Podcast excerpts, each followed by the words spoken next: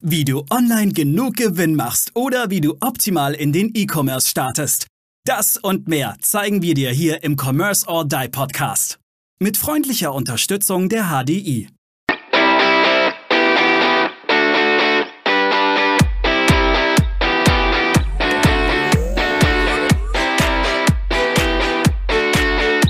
Hallo und herzlich willkommen, ihr Lieben. Heute mal wieder eine spannende Interviewfolge hier im Commerce or Die Online Podcast. Aber bevor wir unseren Gast begrüßen, begrüße ich erstmal Maurice, der natürlich auch wieder dabei ist. Moin, Servus, moin. Genau, und unser Gast, äh, der war schon mal da und hat uns wahnsinnig coole Insights geliefert und wird, äh, wenn hoffen wir zumindest auch nicht das letzte Mal bei uns zu Gast sein, sondern äh, schön, schöner Regelmäßigkeit, äh, wenn er mag. Und äh, unser Gast ist ursprünglich Österreicher. Ähm, ich, ich habe ihn noch nie gefragt, ob er auch noch die österreichische Staatsbürgerschaft hat, aber wahrscheinlich schon. Ähm, lebt im Sunny Barcelona. Ähm, macht, veranstaltet eine richtig geile Mastermind, äh, der, bei der ich jetzt mittlerweile auch Teil sein darf. Äh, bin ich auch sehr dankbar dafür.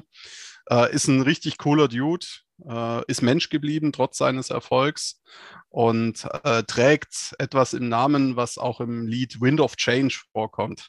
Ja, und bevor ich jetzt hier weiter komische Phrasen dresche, sage ich herzlich willkommen, Patrick Wind. Vielen herzlichen Dank, lieber Aaron. Wind of Change, so wurde ich ja überhaupt noch nie angeteasert, aber I like it a lot. Und ja, österreichische Staatsbürgerschaft habe ich natürlich noch, habe ich natürlich noch und vor allem den österreichischen Akzent, der ist mir auch noch geblieben. Ich glaube, den kriegt man als Österreicher auch nie wieder raus, oder? Das ist, schwierig, aber das ist das, was euch am sympathischsten macht.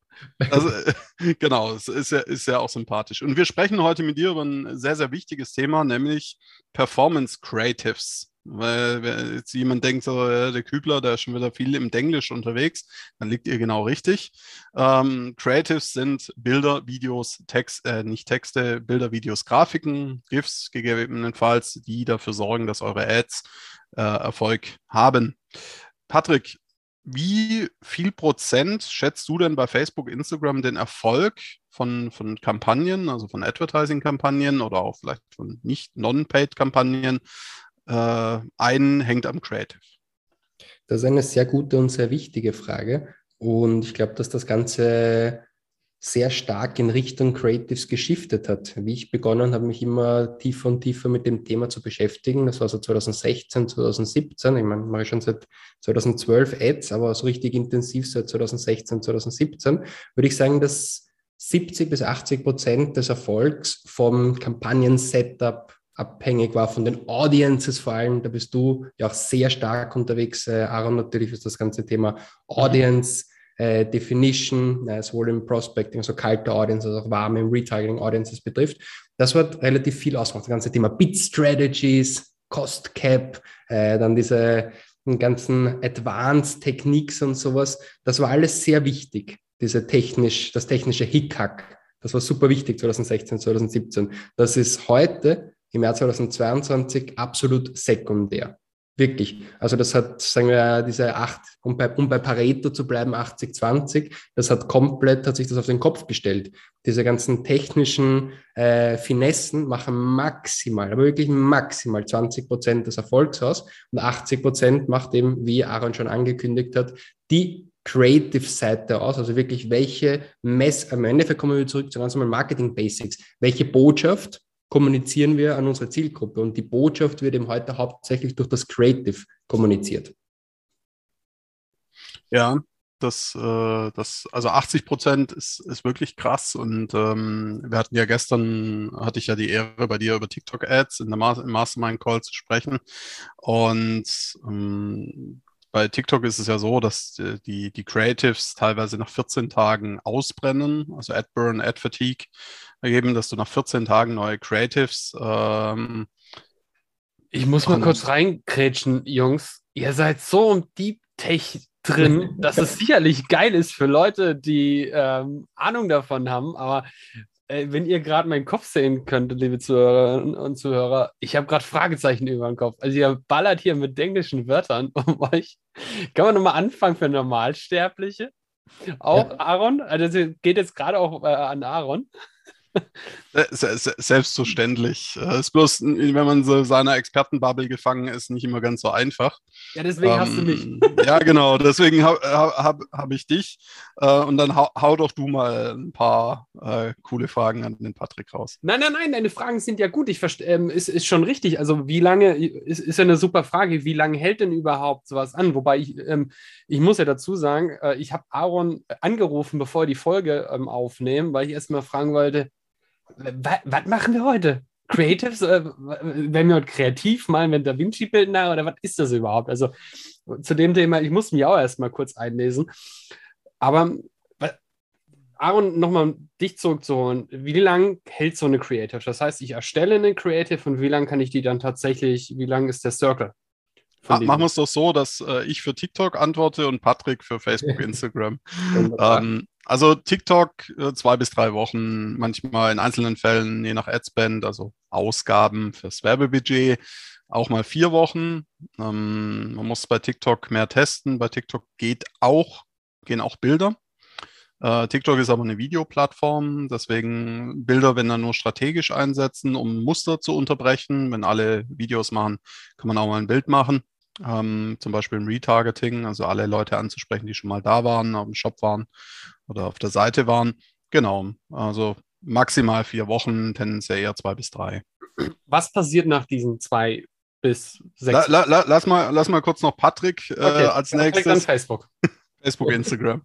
Ja, ich würde zwei Antworten gerne geben. Eine zu Facebook und Instagram, die andere zu YouTube. Damit rechnet jetzt gerade niemand, da habe ich nämlich genau gestern super Spannendes gehört.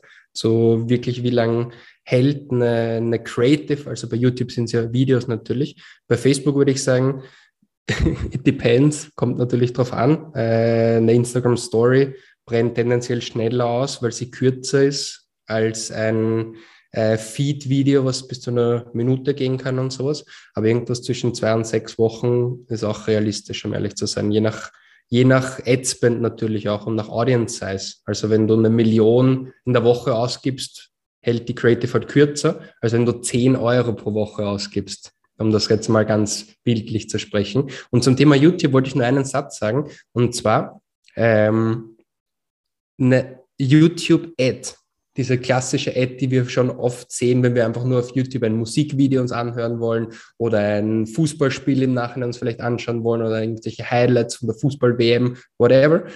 Dann wollen, kommt ja oft diese skippable Ad, die man nach fünf Sekunden wegklicken kann und so. Ja. Und bei diesen Ads habe ich jetzt folgende Studie gesehen, genau gestern. Je länger diese Videos sind, umso umso länger ist deren Lebenszeit als Ad. Sprich, eine YouTube-Ad, die 30 Sekunden ist, die brennt nach zwei Wochen aus. Eine YouTube-Ad, die fünf Minuten ist, die hält quasi, oder drei Minuten, sagen wir, die hält quasi äh, einen Monat oder eineinhalb Monate. Eine, die sogar bis zu zehn Minuten ist, hält sogar noch länger. Aber werden die denn geguckt bis zum Ende? Also jetzt mal, wenn man jetzt mal diese, oftmals kann ich sie ja nicht skippen. Also ich habe ja oftmals welche, wo ich dann auch die 30 Sekunden durchgucken muss, ob ich will oder nicht, wenn ich am Fernsehen. Am PC kriege ich keine YouTube-Werbung, weil äh, kann mir keiner erzählen, dass nicht jeder einen Adblocker auf dem PC hat. Also Außer die Person, die keine Ahnung davon hat. Aber nur, nur, nur als kleinen Tipp hier an alle Zuhörerinnen und Zuhörer. Ähm, für die Werbung. Äh, einfach definitiv Maurice blockieren. Ich gebe euch ja. auch seine E-Mail-Adresse dafür. Ist gar kein Thema. Ähm, nicht aber man, man, sollte, man sollte Maurice, Maurice auf seiner Sperrliste haben für Werbung. Yes. definitiv. Aber werden denn tatsächlich diese drei Minuten Videos, äh, diese Ads auf YouTube geguckt? Außer natürlich, jemand ist zu faul und kommt nicht an die Fernbedienung und das Ding läuft durch weil gefühlt ist ja auch die Menge an YouTube-Werbung massiv nach oben geschossen.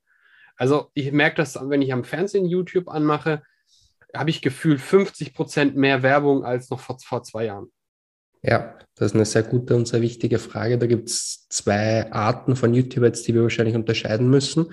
Eine sind In-Stream-Ads, das sind genau die, von denen wir gerade sprechen. Oder Skippable Ads oder Non-Skippable Ads, sagen wir halt, die da einfach ins Video reinkommen. Und die anderen sind sogenannte Discovery Ads. Und Discovery Ads sind in Wirklichkeit ein sehr spannendes Format. Da gehst einfach in, bist du in der Suchleiste und gibst ein How to Create Facebook Audience. Also wenn mich das gerade interessiert, das Thema, das möchte ich mir raussuchen. Da kommen die ganzen organischen Inhalte und drüber, so über Google Ads, in, wenn du organisch suchst, kommt ja oben auch die Google Search Ads und das quasi ein YouTube-Video ist angezeigt. Und klar, diese äh, Discovery Ads, die werden natürlich eher bis zum Ende gesehen oder in, in der Prozentsatz ist höher von den Videos, die bis zum Ende gesehen werden, als diese bei quasi die Push-Ads, die so kommen. Nichtsdestotrotz ist es ein ganz wichtiges Thema, lieber Maurice, dass wir eben unsere YouTube-Ads so aufbauen sollten, dass sie eben relevant sind für den Kunden. Dieser klassische, äh, möchtest du heute noch eine Million Euro verdienen, dann komm jetzt in die Gruppe, das geht natürlich gar nicht. Aber wenn, wenn du wirklich eine relevante Ad machst, wo, das, wo kann man ja viel damit rumspielen. Du bist kurz davor, dir ein Content-Video zum Thema Facebook-Ads anzusehen, weil du das auf YouTube äh, dich da gerade gratis quasi äh, ausbildest. Das ist ja perfekt. Und dann sage ich, hey, du bist ja gerade kurz davor, dir ein Video anzuschauen hier auf YouTube zum Thema Facebook-Ads.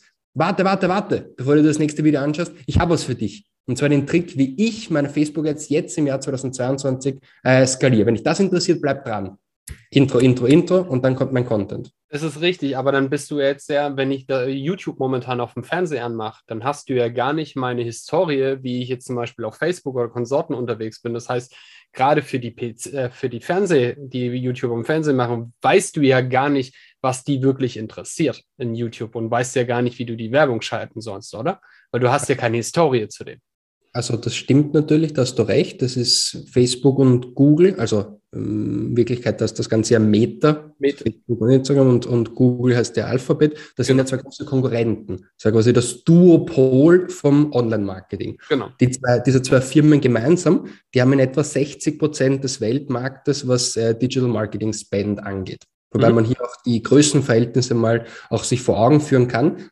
Alphabet, also Google, YouTube, äh, Google Play Store etc., die haben äh, vom Weltmarkt 40 Prozent und äh, Meta, eben Facebook, äh, Instagram Messenger und so weiter, die haben 20 Prozent. Das heißt, die zwei zusammen haben 60 Prozent, aber Al Alphabet ist auch doppelt so groß wie, wie Facebook. Das ist auch mal gut zu wissen. Genau, Alphabet ist doppelt so groß wie Meta. Und die die scheren natürlich ihre Informationen nicht untereinander. Das sind zwei sogenannte Data Silos. Das heißt, die Informationen, welche, ähm, welche Pages Aaron auf Facebook liked oder welchem Profil Maurice auf Instagram folgt, die habe ich nicht mit meinen YouTube-Ads. Aber nichtsdestotrotz, das Data, Datensilo von Alphabet, also wo dann YouTube dazugehört, mit Google ist auch riesig. Die haben ja auch alles. Die haben ja, YouTube ist, erstens mal gibt es äh, YouTube-Profile, das heißt, wenn du auf YouTube angemeldet bist und äh, den Kanal vom FC Bayern München folgst, dann kann ich ja schon mal davon ausgehen, dass du ein Fußballfan bist. Wenn du YouTube hat krasse Daten. YouTube hat das ganze Suchverhalten von Google. Weißt du, wenn du gerade auf Google eingegeben hast, äh, Hotel Barcelona Juni, dann kann ich dir auf YouTube eine Ad ausspielen für deinen Sommertrip in Barcelona äh, jetzt im Juni. Das ist nämlich schon krass. Das heißt, ich würde sogar so weit gehen und zu sagen, dass YouTube fast sogar mehr Daten zur Verfügung hat, also mehr weiß ich nicht, aber andere Daten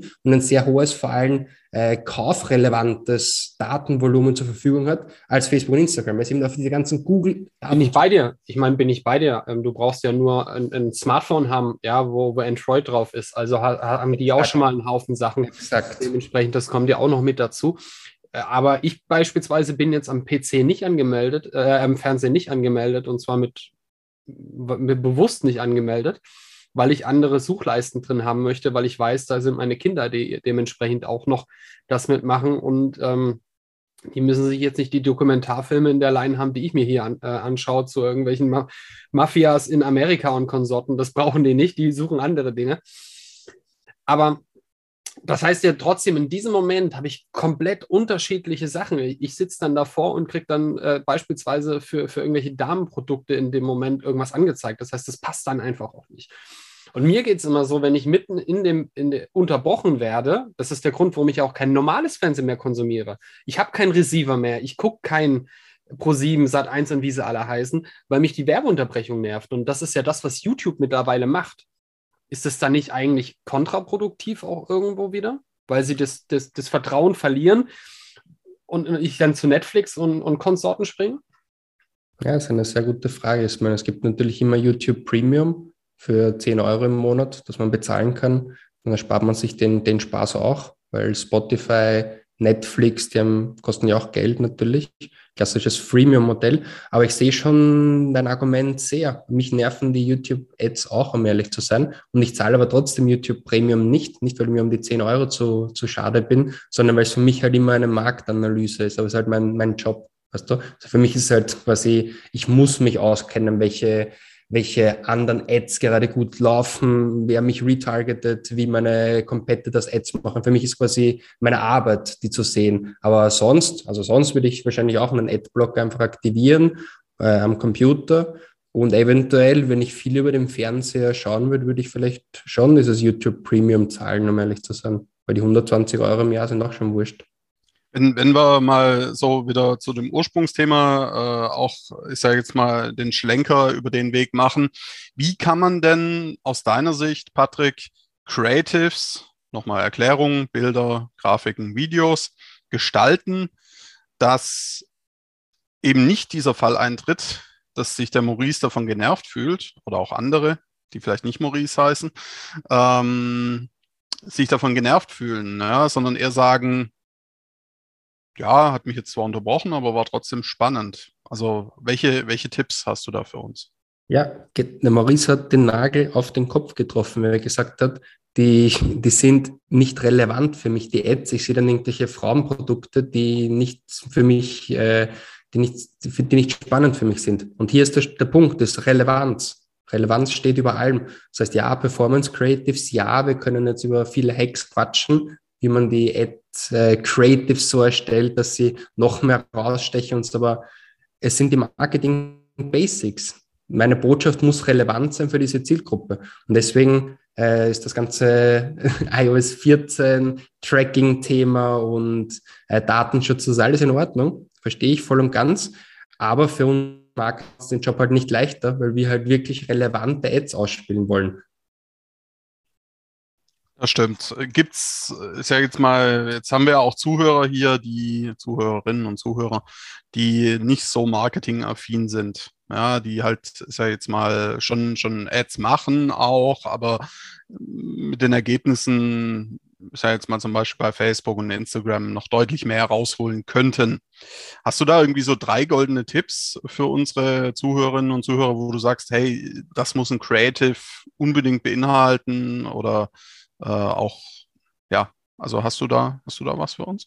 Ja, das erste, mit dem ich loslegen würde, ist, wir haben ja eingangs erwähnt, dass sich die, die Wichtigkeit von den Creatives äh, stark gesteigert hat, dass wir quasi von 2080 zu, zu 8020 rübergekommen sind. Und für mich beinhaltet im Creative äh, du hast das eingangs erwähnt, ja, okay, äh, Videos, Fotos, Texte, nee, doch nicht Texte, aber für mich schon auch Texte, um ehrlich zu sein. Weißt du? Für mich ist, das ist halt meine persönliche Definition von Creative, ist eigentlich das komplette ja, das komplette Konstrukt an meiner Werbebotschaft, die ich so kommuniziere. Und die Copy ist schon auch wichtig für mich. Und die Headline, für mich ist das, also der User nimmt ja nicht, nimmt das ja nicht als drei verschiedene Elemente wahr. Der denkt ja nicht, okay, das ist jetzt das Foto, das ist jetzt der Text, mit dem er mich anspricht und das ist die Headline, sondern das ist halt ein Element, das ist eine, die, die Werbung, die mich nervt oder die Werbung, die gut ist. Die Werbung, die, die Werbung, okay? Und das für mich, die Creative ist das Ganze, das ist mal das Erste. Und hier ist meines Erachtens nach die Ansprache extrem wichtig. Einerseits in der Copy, aber andererseits kannst du es auch in deinem Creative, also in deinem Foto oder Video, auch direkt verwenden. Worauf möchte ich hinaus? Ich möchte darauf hinaus, dass meines Erachtens nach heutzutage mein Creative oder meine Werbeanzeige sogar zu meinem Targeting wird. Was bedeutet das? Das bedeutet, früher habe ich sehr zielgenau gesagt, ich möchte Männer zwischen 30 und 40 mit Interesse in Marketing äh, in diesem und jenem Gebiet, die auch den FC Bayern cool finden, die möchte ich erreichen. Das mache ich heute nicht. Heute mache ich das anders. Heute mache ich eine relativ breite Audience und pack quasi schon in meine Copy oder mein Creative rein.